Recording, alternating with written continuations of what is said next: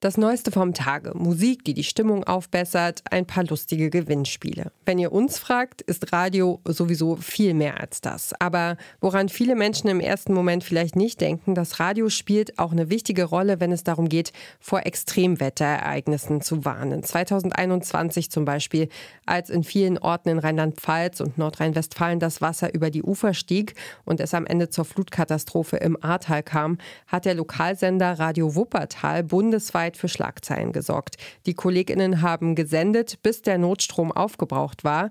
Und nachdem es in Wuppertal doch nicht so schlimm wurde, wie zunächst befürchtet, haben sie recherchiert, wie diese Falschmeldung zustande kam. Für ihren herausragenden Einsatz in dieser Nacht wurden sie übrigens mit dem Deutschen Radiopreis ausgezeichnet, stellvertretend für alle Reporterinnen und Reporter, die in Deutschland im Einsatz waren. Und auch wir hier bei Mission Energiewende, wir haben was zu feiern, nämlich das Radio selbst. Es wird diesen Monat 100 Jahre alt und weil das hier der Klimapodcast von Detektor FM ist, wollen wir hier einmal drauf gucken, was das Radio mit dem Klima zu tun hat. Ich bin Ina Lebedjew. Schön, dass ihr zuhört. Mission Energiewende.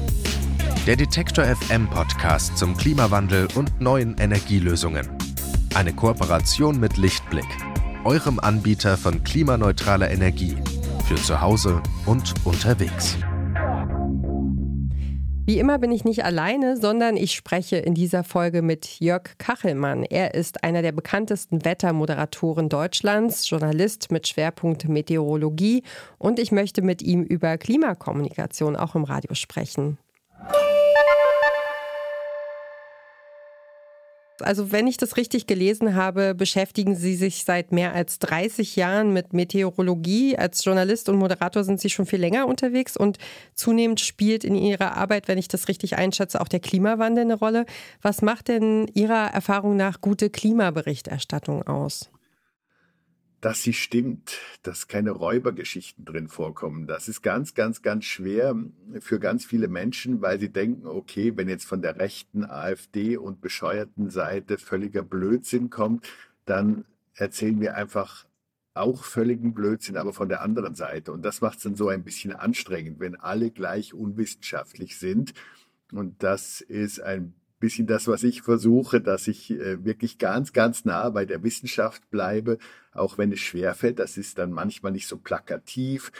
Es ist eben halt nicht so, dass man am Abend der A-Flut sagen kann, das war jetzt der Klimawandel, sondern man muss dann ein bisschen einen längeren Weg gehen und sagen, okay, wenn es immer wärmer wird, wenn mehr Wasserdampf in der Luft drin ist, dann passieren solche Ereignisse häufiger. Man kann eben nicht jedes Einzelereignis einfach so mal dem Klimawandel oder der Klimakrise zuordnen, sondern man muss immer ein bisschen didaktisch das anstrengender machen für alle Beteiligten, indem man sagt, so, Jetzt gucken wir mal, wie sich das die letzten 50, 100 Jahre entwickelt hat. Und dann kann man sehen, solche Dinge passieren häufiger.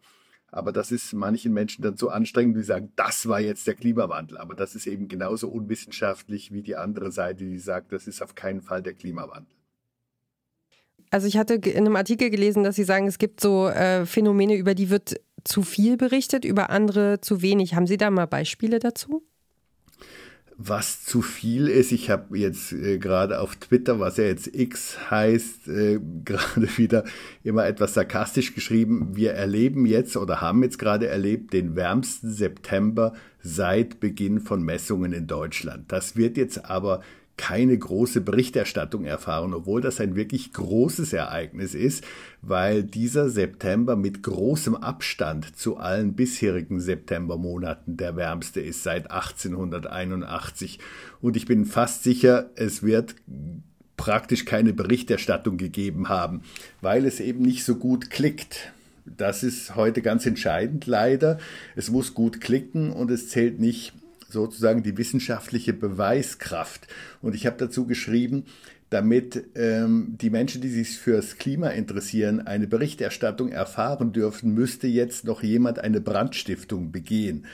Das ist sarkastisch deshalb, weil etwas, was relativ schlecht mit dem Klimawandel in Zusammenhang zu bringen ist, nämlich Brände, über die wird andauernd berichtet, weil es so gut klickt. Brände, Feuer klickt gut in Deutschland. Deswegen erleben wir andauernd, wenn irgendwas über Klimawandel steht, sieht man immer irgendwas Brennendes.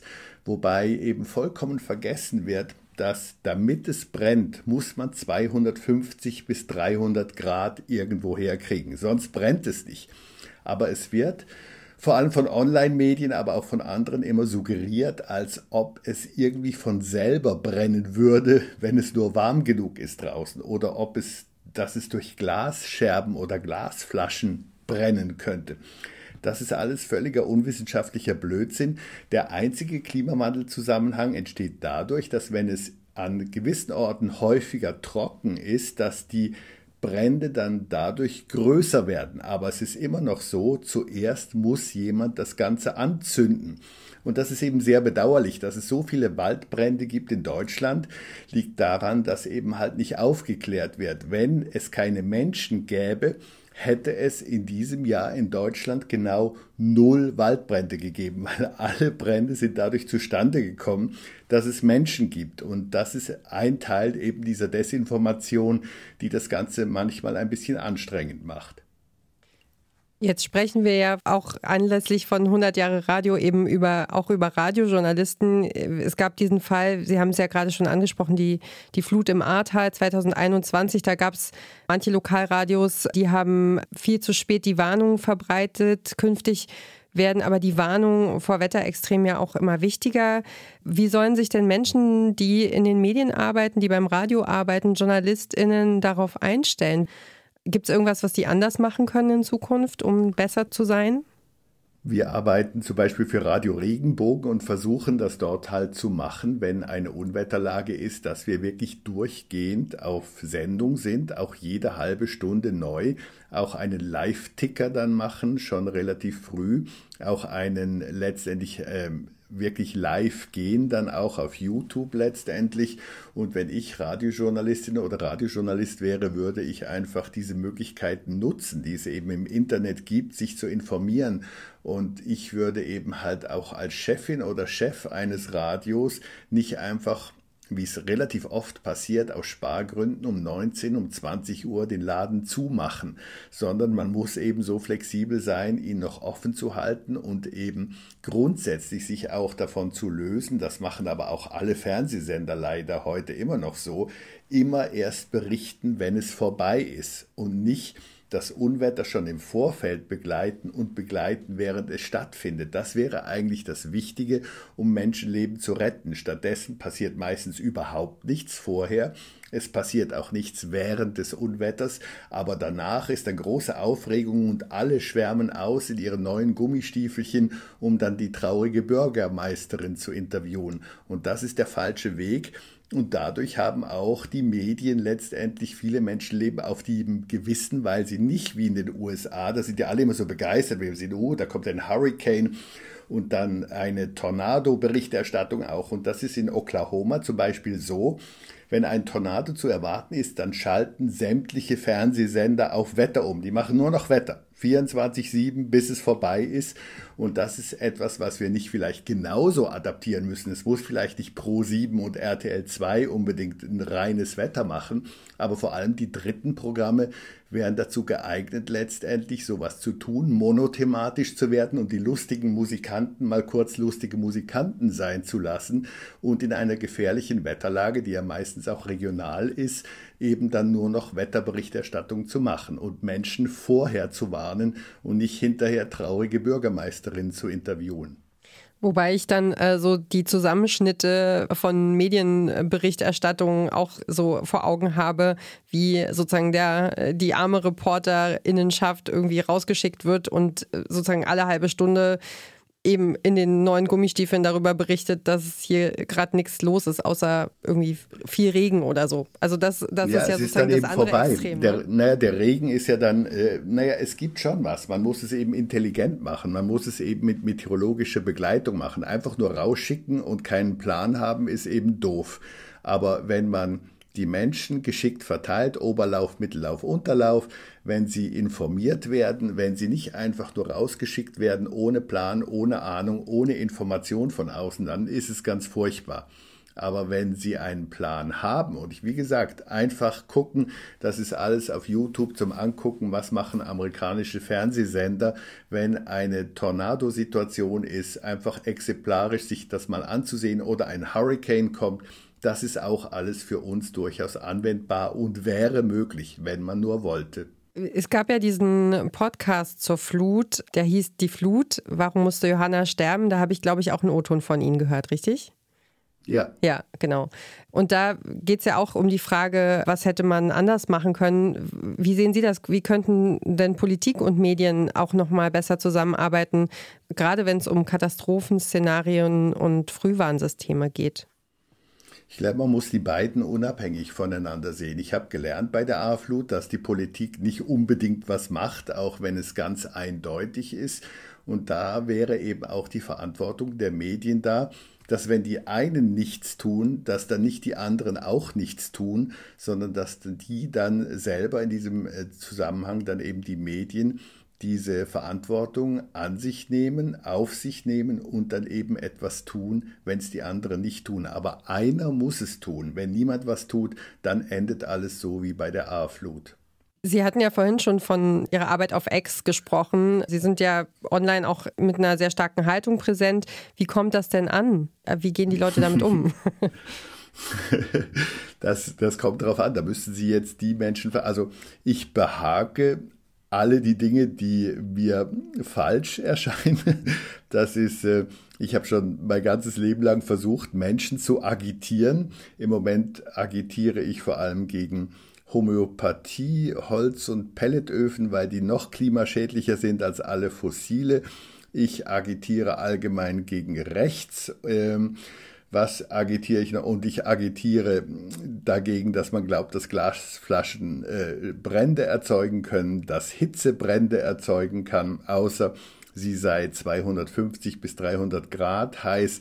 Ich agitiere dagegen, dass man glaubt, dass Hagelflieger irgendwas gegen Hagel ausrichten könnten und ich agitiere gegen Alltagsaberglauben aller Art Deutschland ist naturwissenschaftlich ein relativ bildungsfernes Land und, glaube ich, die globale Zentrale für Alltagsaberglauben. Ich könnte jetzt wahnsinnig viele Dinge aufzählen, dass Menschen glauben, dass es Eisheilige gäbe, den hundertjährigen so, Kalender ansehen. Die ganzen Bauernregeln dass, und all dass, die Dinge, oder wie? Naja, und, und Menschen in Hamburg, die äh, eigentlich auf den ersten Blick bei Trost wirken, glauben, dass Gewitter nicht über die Elbe kämen aus irgendeinem Grund. Und es gibt noch etwa 100 solcher Beispiele.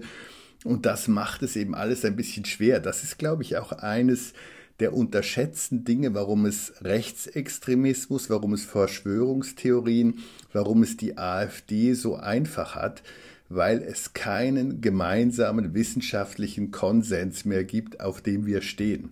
Und wenn man eben Homöopathie per Krankenkassen bezahlt, ein reines Betrugsschema per Krankenkassen bezahlt, dann ist sozusagen dadurch alles möglich geworden. Und das ist ein großes Problem für die Gesellschaft. Jetzt würde ich doch mal gerne auf Social Media zurückkommen. Wie verändert das denn Ihrer Ansicht nach die Klimakommunikation? Was macht das denn ähm, mit, der, ja, mit der Arbeit? Naja, es sind halt alle in ihrem Schützengraben wir, und, und äh, befeuern sich gegenseitig mit Desinformation. Das ist eben das, wie es, glaube ich, nicht so gut weiterhilft. Es gibt sehr einfache und sehr eindrückliche Dinge, um die Klimakrise zu zeigen. Das ist wenn man zum Beispiel vergleicht die Fotos, äh, wenn ich mir die Schweizer Gletscher angucke, nur in zwei Jahren haben die 10 Prozent ihrer Masse verloren. Und das sieht man auch auf Bildern. Das ist zum Beispiel etwas, das klickt vielleicht nicht so gut wie irgendein durch Brandstiftung entstandener Waldbrand auf Rhodos. Aber das ist etwas, was eine große Rolle spielt, wenn wir keine Gletscher mehr hier haben in den Alpen für die Wasserversorgung der Alpen oder in Deutschland würde es Almen heißen im Sommer und viele andere Dinge, die dann eine Rolle spielen, dass die durch Permafrost zusammengehaltenen Berggipfel dann runterbröckeln und Bergsteiger unter sich begraben können. Also es gibt ganz, ganz, ganz viele einfache und plakative Dinge, um eben den Klimawandel, die Klimakrise zu beschreiben. Stattdessen nimmt man die, die eben weniger geeignet sind, die aber dann eben auch große Klicks in den sozialen Medien verursachen, indem man zum Beispiel schreibt, Kanada 40 Grad oder Sibirien am nördlichen Polarkreis 35 Grad, weil man nicht weiß, dass in British Columbia das völlige Normalität ist, dass es bis 45 Grad hochgeht. Jeden Sommer geht es dort bis 45 Grad, seit Jahrzehnten und Jahrhunderten. Aber das ist halt im Bildungskanon nicht inbegriffen, weil Kanada hört sich immer schnuckelig nach Eisbären an und deswegen passen die 45 Grad so nicht in den Rahmen. Dass es immer häufiger 45 Grad werden im Sommer. Das wäre an sich die Botschaft, die wichtig ist, aber die Aufregung, dass es eben nur schon an sich 45 Grad sind oder dass es in Sibirien am Polarkreis, was auch jeden Sommer dort so ist, 35 Grad sind, das sind eben dann diese fehlgeleiteten Dinge, die auch dann angreifbar für die anderen Seite machen, indem die dann beweisen, ja, stimmt ja alles gar nicht. Und deswegen wäre es so wichtig, wissenschaftlich präzise zu sein und nicht einfach irgendeinen Blödsinn zu schreiben, weil das ist sehr kontraproduktiv für die ganze Kommunikation. Eine kurze Unterbrechung für unseren Werbepartner. Euer Laptop läuft mit 100% Ökostrom, eure Heizung mit klimaneutraler Wärme, in der Garage lädt euer Auto und auf dem Dach erzeugt ihr euren eigenen Solarstrom. Klingt nach Zukunftsmusik, ist aber jetzt schon leicht zu haben. Bei Lichtblick bekommt ihr alles, was ihr für einen klimaneutralen Lebensstil braucht. Jetzt einfach wechseln zu Deutschlands größtem Ökostromanbieter. Jetzt ist es ja so, dass äh, es gab gerade so eine ganz große Berichterstattung äh, in der ARD, dass Meteorologinnen, die über die Klimakrise berichten, immer öfter angefeindet werden von WissenschaftleugnerInnen. Wir haben ja jetzt schon ein bisschen darüber gesprochen, aber es gab einen, einen Bericht im Medienmagazin ZAP im NDR. Da hat ihr Kollege Carsten Schwanke in einem Interview gesagt, dass der kritischste Punkt aus seiner Sicht ist, dass Klimaschutz als etwas, ich setze mal Anführungsstriche, als etwas linksgrün versifftes gesehen wird und damit die konservative Mitte für den Klimaschutz verloren geht. Wie nehmen Sie das denn wahr? Ja, das ist ein bisschen Weinerlichkeit. Also ich meine, ich krieg, glaube ich, sicher jede Woche kommt eine Morddrohung, dass man äh, jetzt dann bald an irgendeiner Laterne hängen würde und ich vor das Volksgericht gestellt würde, weil wie gesagt, meine, wer meinen Twitter oder X-Kanal sieht, der sieht, dass ich kümmere mich nicht nur ums Wetter, sondern ich kümmere mich um andere Themen auch und ganz besonders auch um den Kampf gegen rechts, weil, äh, weil mir das sehr wichtig erscheint und weil ich das gar nie gedacht hätte. Ich bin heute ja ein uralter Boomer. Und wenn man mir in den 70er Jahren in meiner Pubertät gesagt hätte, die kommen alle noch mal, damals habe ich gedacht, die, die sterben alle aus. Und äh, jetzt sind sie alle wieder da und noch in größerer Form und Zahl als früher. Das ist sehr anstrengend. Und äh, ich weiß nicht, es wär, müsste eben nicht so linksgrün versifft sein. Ich bin sicher auch wahrscheinlich ideologisch linksgrün versifft schon mein ganzes Leben lang, aber es müsste eben nicht so sein, wenn man eben wissenschaftlich sauberer wäre, wenn man eben erklären würde, wie wir das immer versuchen, Zahl der Tage mit über 25 Grad im Oktober, oder wir werden jetzt wieder im Oktober über 25 Grad kommen und dass wir mal im Oktober 25 Grad, die Botschaft wird wieder überall sein, 25 Grad im Oktober, das hat es noch nie gegeben. Oder wie auch mit dem großen Hagel in Bayern, 8 Zentimeter Hagel, das hat es noch nie gegeben. Aber das ist eben alles nicht wahr. Das gibt es immer wieder, aber es gibt es eben jetzt immer häufiger. Und diese Mühe muss man sich eben machen, das zu erklären, weil sonst ist man so einfach angreifbar.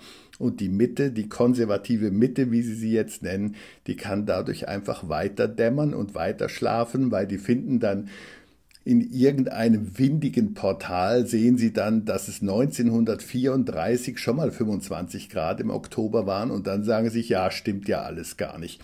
Und deswegen ist es so wichtig, wissenschaftlich korrekt zu sein, dass man eben nicht so einfach durch ein windiges Wurstportal von rechts ein verschwörungstheoretisches Elend widerlegt werden kann. Deswegen ist es so wichtig, präzise und sauber zu sein und nicht auf die maximalen Klicks zu schielen, wenn man was rauslässt.